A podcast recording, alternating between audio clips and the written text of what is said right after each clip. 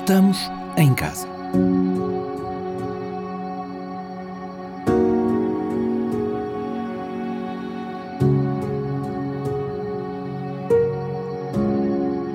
E é em casa que vamos passar a Páscoa. As restrições à circulação, a obrigação de permanecer no Conselho de Residência, o confinamento praticamente obrigatório, fazem com que milhões de portugueses, na sua grande maioria católicos, tenham em 2020 uma Páscoa como nunca tiveram. Longe de boa parte da família e muitos católicos praticantes sem poder participar nas celebrações religiosas pascais sobre igrejas que se enchem na Páscoa, habitualmente, mas que nesta Páscoa vão ficar vazias, eu quis falar com quem vai estar, por obrigação, precisamente numa igreja. E por isso, liguei a um amigo de longa data. Então faça favor, Sr. Padre, de se apresentar às pessoas. Então, eu chamo Nuno, sou padre há 18 anos, uh, tenho esta, esta idade bonita, de 43 anos. Uh, sou natural de uma, de uma zona que é Pombal e vivo em Coimbra. A gente vai se tratar por tu, tens a noção disso, certo? Sim, sim, acho que sim. É uma alegria voltar-te a ouvir e a ver, por isso é com muito gosto. Olha, dizes que estás a viver em Coimbra e vais sair de Coimbra? Ou vais ficar mesmo em Coimbra nesta Páscoa? Eu levei isto muito a sério. Uh, quando começou, aliás, antes de ter sido decretado o confinamento às nossas residências, até pelas responsabilidades que eu tenho, uh, achei que deveria ser dar o sinal e, portanto, começámos um ou dois dias antes a tomar as medidas. E nesse sentido, eu estou, desde essa altura, há um mês praticamente, em casa, só saí para levar um funcionário a casa num dia de muita chuva, tipo 5 minutos e fui ao, ao, à farmácia também 10 minutos porque tenho aqui muitos idosos em casa e eu tenho essa missão quando é preciso. Mas tento sempre nem sequer fazer isso, consigo sempre que, que resolver de outra maneira. Portanto, eu tenho estado mesmo em casa. Tenho é uma vantagem: a casa é grande. tu estás a viver num seminário, portanto. É Exatamente. Isso, seminário de Coimbra. Com jardins e com espaços. Por portanto, isso. nada de ir à Almagreira. Nada de ir a casa, nada de estar com a família, os meus irmãos mesmo em Coimbra não os visito, é tudo por Zoom ou Skype ou Facebook. Encontramos uma vez por semana, na net, claro. uh, Donald Trump, de repente, diz uh, a dada altura que ah, isto era giro, era uh, o país estar aberto na Páscoa e de ter as igrejas cheias na Páscoa. Sim, ele deve se inspirar um no outro porque o Salvini em Itália disse exatamente o mesmo e a dizer porque não no próximo domingo, dia de Páscoa, podermos estar todos nas igrejas, ter as nossas igrejas cheias porque uh, a fé é mais forte do que a ciência. E se ia correr lindamente. Não ia. Uh, sim, eu penso que o caso inglês ajuda-nos muito bem. Deus não dorme de vez em quando, estou a brincar, mas às vezes quando nós uh, somos um pouco irresponsáveis e quando, sobretudo, olhamos para isto uh, desvalorizando o papel da ciência, que eu acho que é de facto um sinal de Deus, também é um sinal de Deus, e portanto, o mais peço desculpa da expressão, mas o mais estúpido da nossa capacidade humana é prescindir da ciência. E hoje há um populismo, depois de ter prescindido de Deus, começa-se a querer prescindir da ciência. E é tão grave, ou mais, diria, do que, do que prescindir de Deus, se quisermos dizer desta maneira. É muito curioso. Uh sabendo ainda assim que a Igreja evoluiu nesse sentido, mas é muito curioso ouvir um padre juntar a ciência ao divino. Sim, eu, eu, ainda por cima dou uma cadeira uh, mais para leigos, não propriamente na faculdade, aqui numa escola que se chama Escola de Teologia e Ministérios, que é Ciência e Deus. E há pouco tempo apercebi-me numa conferência que houve sobre, aqui também, uh, sobre ecologia, e estávamos a ouvir um cientista e uma pessoa de renome que eu aprecio imenso uh, desta cidade, e basta dizer que é, foi durante um tempo, não sei se ainda mantém, o, o, cientista português mais citado no mundo, com maior número de citações de um artigo, uh, e é muito engraçado porque um dos, do, das pessoas que estava no auditório começa a pôr em causa a ciência e disse, ah, quem é que me garante que o que está a dizer faz sentido?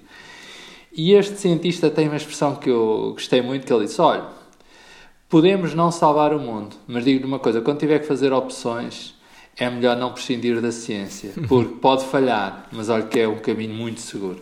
E portanto é a primeira vez que eu tenho, assim, num ambiente mais académico, a percepção de que a ciência, claro, que a ciência não só está em causa, mas é totalmente desvalorizada. Isso começou-me a preocupar de sobremaneira, há um tempo a esta parte, quando se ouve um Salvini, um Trump ou um Boris a dizer que o melhor era estarmos todos na rua e vamos lá, mas é avançar. O problema é que a responsabilidade uh, não pode prescindir da ciência. Contudo, e agora é outra parte para mim, a ciência não resolve todos os nossos problemas, claro que não. Isso, e para mim, a minha visão de Deus é que isto não é um castigo de Deus, isso para mim é muito claro, nem sequer é um sinal de Deus, Deus não precisa disto para, para ter sinais, nem mais adeptos, nem menos adeptos. Isto é só um Deus ao nosso lado a viver as tensões que a sociedade e o mundo uh, têm dentro de si. E, portanto, se nós percebermos isso, então, percebendo a nossa fragilidade, perceber que não podemos salvar sozinhos, como nos recordava o Papa, percebendo que estamos todos no mesmo barco, ainda que às vezes em lugares diferentes do barco, uns apanham com mais água e outros estão quase a cair do barco. Então, se calhar, nós voltamos numa espécie de arca de Noé, passa a expressão, mas temos que percorrer aqui um caminho mais humilde, mas mais fraterno. E eu acho que aqui a, eh, a, religião pode ser um contributo, tem sido e espero que continue a ser aí um grande contributo também de trazer o humano e o divino. Há bocadinho falei-te de Trump, porquê? Porque tu celebras missa, nomeadamente na Páscoa, e não vais ter a igreja cheia. Ora bem, esse é outro ponto que hoje somos desafiados e também confrontados.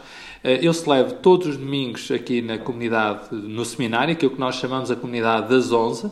Eh, o espaço é muito bonito, devo dizer, mas é muito pequenino, ou seja, nós estamos quando, quando nesse planeta antigo em que nós nos podíamos juntar, nesse mundo já completamente arcaico. Bons uh, e velhos tempos. Bons e velhos tempos, quando éramos todos muito jovens e nos podíamos abraçar e, e poder ir aí a uma cervejaria qualquer celebrar a vida então, neste momento, aquele espaço uh, completamente a abarrotar, conseguiria ter lá dentro 150 pessoas. Mas já estou a dizer completamente a abarrotar, com banquinhos, com pessoas uns umas em cima das outras. Ora, neste momento, não está lá ninguém ao domingo, estou eu, dois padres, os que vivemos cá em casa, os padres, e vêm apenas duas pessoas de fora, um organista e um salmista.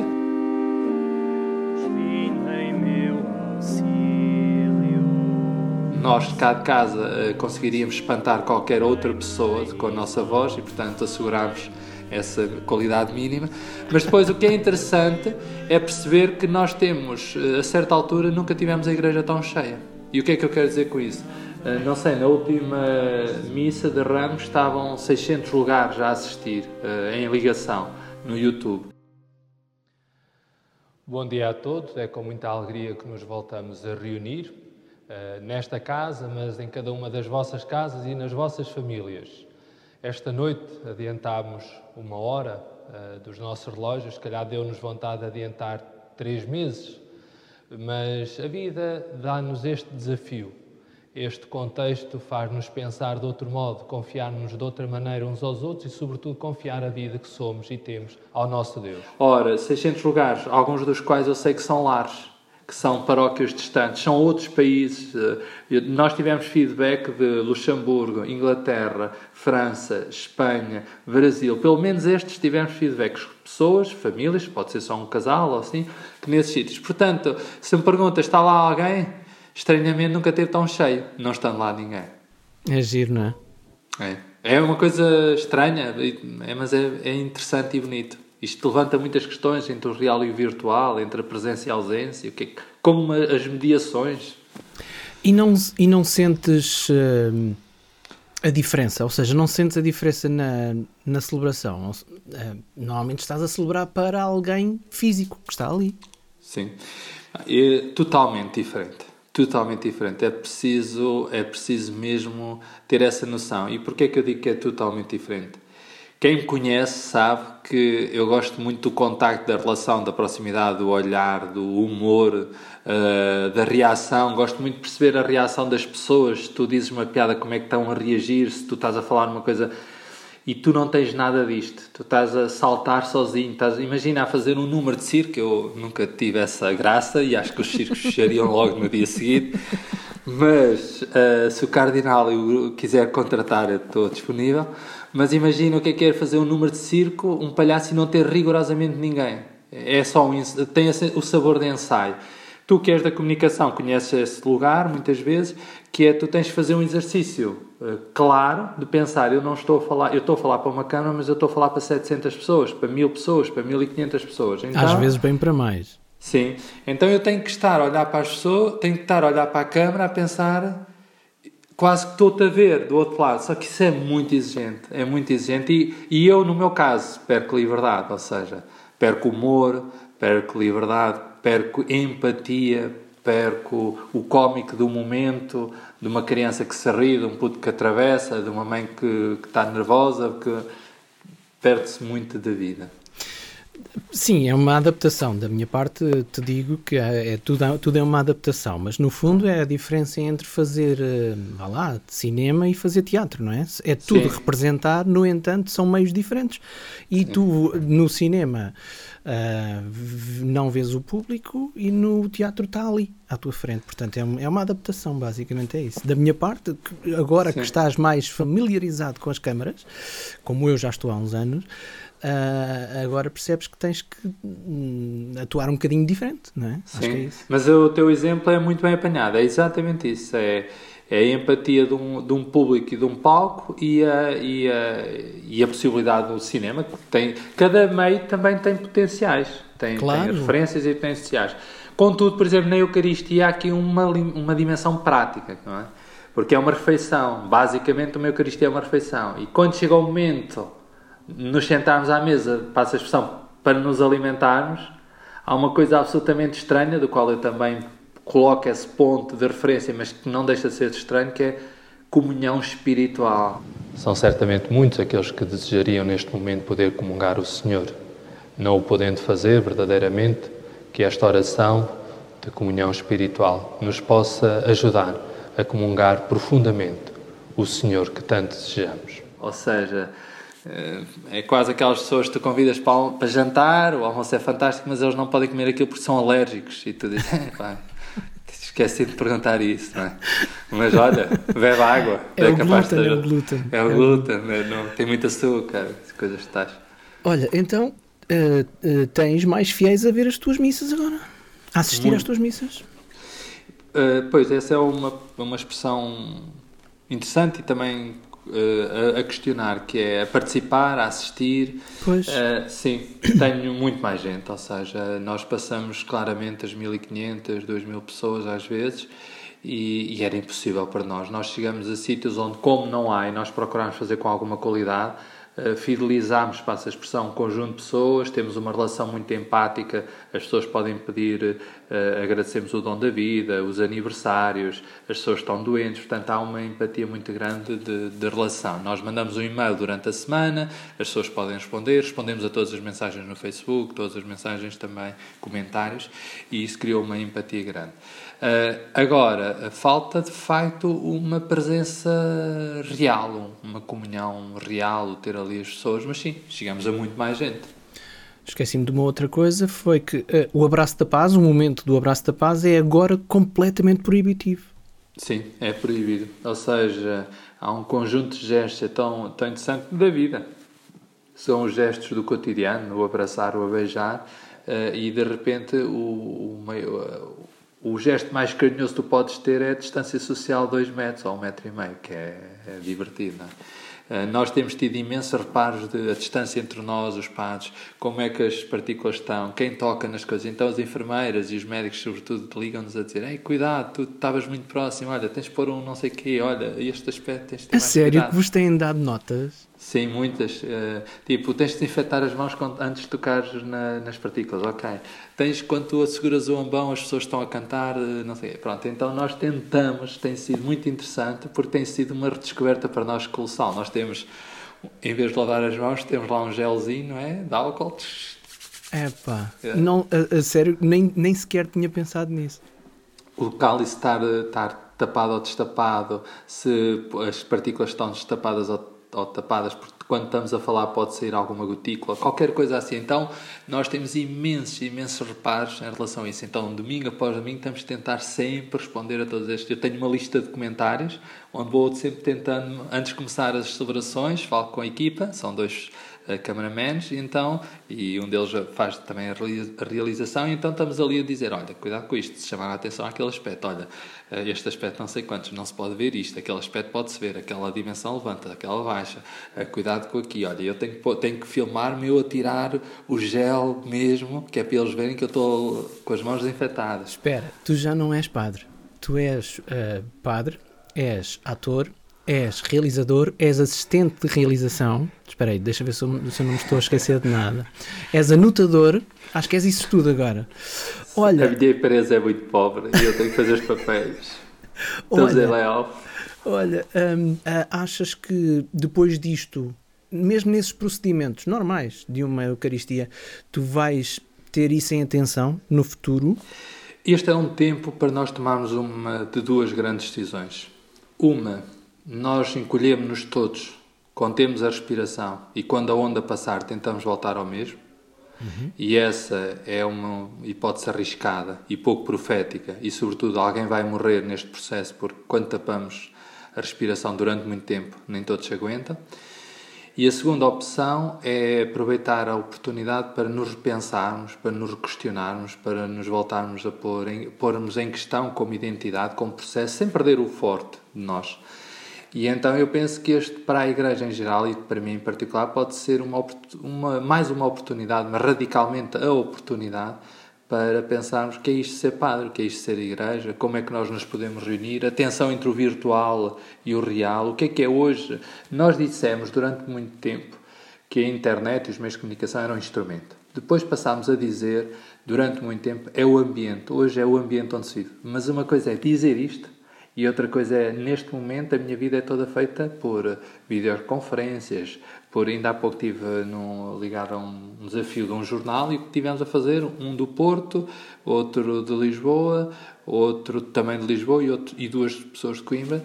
Tivemos neste contacto, ou seja, há coisas que não vão voltar a ser iguais, não podem voltar, não podemos optar por isso. É como se estivéssemos a fazer o caminho do êxodo, ou seja, da terra da escravidão, a lógica eh, crente da terra da escravidão e judaica, para a terra prometida, e a meio do caminho alguns se lembraram, era tão bom estarmos no Egito e voltarmos para trás. E, portanto, quem fizer essa opção vai fazer a pior das opções. Mas acredito também a Igreja e na sociedade há quem queira voltar atrás. Agora, quem, não, quem ficar aí ficou na terra da escravidão e ficou num passado que já não vai responder a nada. Vai ser só o medo que vai regressar a casa, atrás. Essa resposta faz-me pensar que sei a resposta à próxima pergunta, mas um, quando os eh, fiéis voltarem à tua igreja, uh, desligas as câmaras ou vais mantê-las ligadas, não perdendo esse, esses novos participantes nas tuas, nas tuas missas, nas tuas Eucaristias? Ora bem, é uma pergunta difícil de responder por uh, dois motivos. Primeiro, a primeira fase é que isto vai demorar muito mais do que nós poderemos imaginar, na minha perspectiva, porque é uma, não é uma maratona, é uma ultramaratona, porque enquanto não houver vacina e podia ser uma versão diferente, é? enquanto Deus não nos livrar desta pandemia, não, enquanto não houver vacina e enquanto não houver medicamentos, nós vamos ter medo vamos ter medo, vamos estar confinados. Mesmo que algum dia possa abrir a porta, vão estar a dois metros. Ora, numa casa tão pequena como esta, a dois metros estão 20 pessoas. E, portanto, eh, nessa altura teremos de ter sempre a emissão posterior. A pergunta depois é quando tivermos esta dimensão estabilizada, se faz sentido estar a oferecer uma versão virtual de uma refeição, se convocar todas as pessoas para refeições locais, mas para refeições reais. E quanto à Eucaristia, essa pergunta vai ter que ser feita e vai ter que ser muito seriamente ponderada, porque não podemos estar a dar um paliativo, entre aspas, quando podemos dar uh, algo que é essencial e que é estruturante. Em todo o caso, também se pode perguntar que é tanta gente que pode ter este complemento ou pode ter esta, esta experiência que não o teria. E, portanto, essa atenção terá que ser colocada não com, a mesma, com o mesmo foco hoje. Hoje é tudo feito posterior, E nessa altura eu penso que vou inverter a ideia que é eu vou fazer essencialmente para aquela comunidade, não me importando que esta experiência possa ser transmitida para outros. Em todo o caso, há um outro lado da experiência que eu acho que deve ser profundamente aproveitado, que é tudo o que se pode fazer através da net, para além destas dimensões de participação, que são de inclusão. A formação, o cuidado visual que nós temos, eh, tudo o que são vídeos, pequenos vídeos, os podcasts, todo um conjunto de, de aspectos que nós poderíamos já ter dado um salto e que me parece que é uma oportunidade perdida se voltarmos atrás. O que é uma catequese hoje? O que é que é hoje dar catequese? O que é que é hoje fazer uma formação? O que é que nós temos reuniões de casais, por exemplo, uh, por, por Zoom ou por Skype. Uh, e eu, as últimas reuniões que tivemos envolvem casais italianos. Eles estavam a vir de Itália de 15 em 15 dias aqui a Coimbra. Faz sentido estarmos a meter gente num avião quando se pode fazer uh, uh, por Zoom ou por Skype? O que é que isto tem, o encargo que isto tem para a, para a sociedade em geral, mas o encargo que isto tem para a poluição, para a deslocação, para o planeta, para o meio ambiente? Não há possibilidades de reduzirmos custos e gastos? Eu acho que esse sentido também ecológico da vida em geral, não apenas da natureza pequena, mas da natureza como um todo, não pode ser desperdiçado. E por isso eu espero mesmo que a Igreja em particular, a sociedade em geral, possa aprender com isto. Mensagem, já que estamos mesmo, mesmo em cima da Páscoa, mensagem para quem vai ter uma Páscoa diferente ou quem pensa ter uma Páscoa igual a de todos os anos. Ora bem, este ano houve um momento da leitura do domingo passado que me surpreendeu, porque o texto diz que Jesus tem esta, esta afirmação: Eu quero celebrar a Páscoa na tua casa. Jesus diz lá uma das pessoas, diz, olha, diz àquele senhor, diz a um dos discípulos, vai lá dizer que eu quero celebrar a, a Páscoa na tua casa. Isto ressoou este ano para mim de uma maneira absolutamente nova. É que eu acho que Cristo quer mesmo celebrar a Páscoa na casa de cada um de nós. E isso é absolutamente destruidor de uma institucionalização, às vezes, e de uma burocracia onde nós muitas vezes nos instalamos como instituições e que é assustador para, para, para a instituição como, como um lugar do poder, que é esta desmaterialização. E eu acho que é absolutamente evangélico, ou seja, eu acho que Deus quer mesmo uh, ir viver para a nossa casa, quer mesmo desconstruir o conceito uh, da instituição que se impõe para, para uma relação muito próxima, muito pessoal. E, portanto, essa, essa desmaterialização, essa desconstrução, eu acho que é absolutamente deliciosa. E, portanto, esta Páscoa, se não der para mais nada, que dê para a desconstrução de um poder institucionalizado que não deve perder a sua força, deve encontrar a missão no serviço. E esta é a minha missão, a minha perspectiva para a Igreja. A Igreja deve ser muito um lava-pés local e não uh, um poder que se impõe uh, e que alguém para participar tem que lá ir tem que lá ir. Não, Cristo está a ir à nossa casa. E depois, para aqueles que esperam que seja igual, eh, não é preciso nada de especial porque eles vão sentir que é mesmo muito diferente. Eh, vai ser mesmo muito diferente, não vamos ter as coisas a que nos habituámos, mas espero que seja uma oportunidade para, para agradecer e para reconhecer tantas coisas que nós deixamos de agradecer e de reconhecer e que são tão simples e tão profundas. Por isso, eh, à volta de uma mesa também se pode rezar. E eu gostava que a mesa das nossas refeições destes dias fosse um lugar de Páscoa. Verdadeiramente de Páscoa. Aliás, estamos a voltar ao início do, da história, porque o cristianismo começou à volta de uma mesa e numa mesa muito familiar. Foi aí que se celebrou a Páscoa. Queres alguém na tua vigília pascal ou queres alguém na tua missa do domingo de Páscoa? Eu, no domingo de Páscoa, nós aqui vamos uh, transmitir acompanhando o nosso bispo na Sé Catedral e eu quero aqueles que, que se quiserem unir também a esta mesa, mas quero que essas pessoas que se unam a esta mesa não deixem de celebrar a Páscoa na sua mesa, na mesa lá de casa. E, portanto, quando nós unirmos as nossas mesas aos altares e os altares às nossas mesas, eu acho que alcançamos o mais profundo deste tempo, que é celebrar a vida em casa, porque ela tem uma dimensão muito divina. Queres dizer onde é que as pessoas podem assistir e participar à sua maneira uh, às celebrações da Páscoa onde vais eh, estar presente? Então, sexta-feira às 3 horas na Sé Nova, uh, no, uh, depois no sábado às 9h30 também na Sé Nova e no domingo às 11 da manhã na Sé Nova, tudo no canal YouTube da Diocese de Coimbra ou no Facebook da Diocese de Coimbra. No segundo domingo, regressamos a esta casa, que é o Seminário Maior de Coimbra, às 11 horas, também no canal YouTube agora do Seminário Maior de Coimbra, uh, ou no canal do Facebook do Seminário Maior de Coimbra. E a partir daí será aqui um dos lugares onde vamos celebrar 11 horas, Seminário Maior de Coimbra. Uh, é sempre um, uma comunidade alargada. Contamos convosco. Temos lugar para vós. então, boa Páscoa. Olha, obrigado, boa Páscoa também para ti. E se não puderes ir à missa, não te preocupes, este ano estás descansado, podes celebrar em casa. Celebra bem em casa. Eu e os meus dois gatos.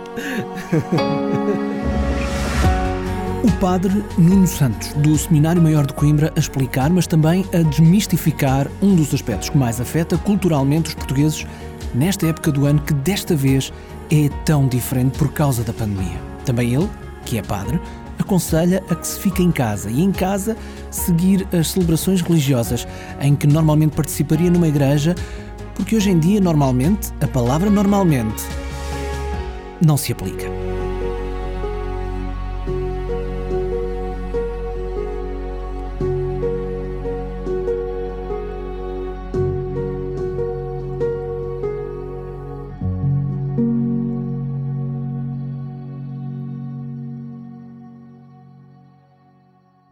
Já agora, as ligações para os canais de YouTube, onde pode seguir as celebrações de que o Padre Nuno Santos falou, vão ficar disponíveis nas notas deste episódio.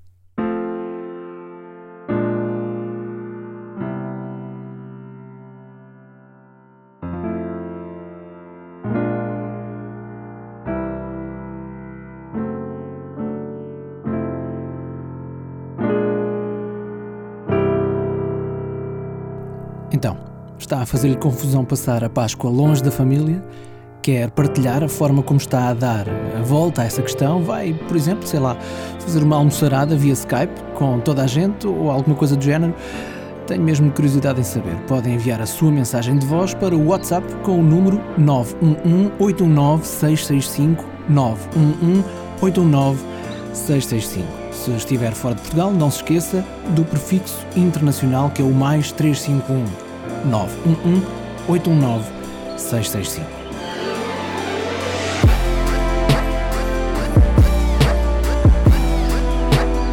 Da minha parte, boa Páscoa, mesmo nestas circunstâncias que nos obrigam a não ir à Terra. E faça um favor a todos nós: não tente ir à Terra. O dia chegará em que vamos poder outra vez viajar para onde quisermos. Mas para já, o melhor mesmo, para si e para todos nós, é estarmos onde estamos.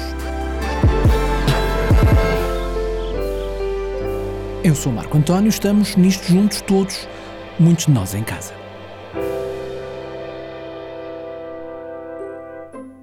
A sério, fique em casa. Boa Páscoa.